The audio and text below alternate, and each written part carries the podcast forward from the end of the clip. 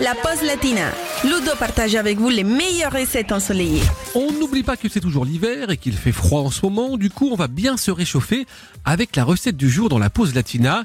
J'ai prévu pour vous un gratin de ravioles au brocoli noix et gorgonzola, une vraie tuerie les amis. Alors on attaque tout de suite avec les ingrédients pour deux personnes. On va se faire ça en duo. Il nous faut donc quatre plaquettes de ravioles du Dauphiné, ce sont les meilleurs bien sûr, un joli brocoli, 50 grammes de gorgonzola, une poignée de cerneaux de noix et 40 centilitres de crème liquide. Pour commencer, vous allez découper en quatre le brocoli, puis le détailler en petits bouquets.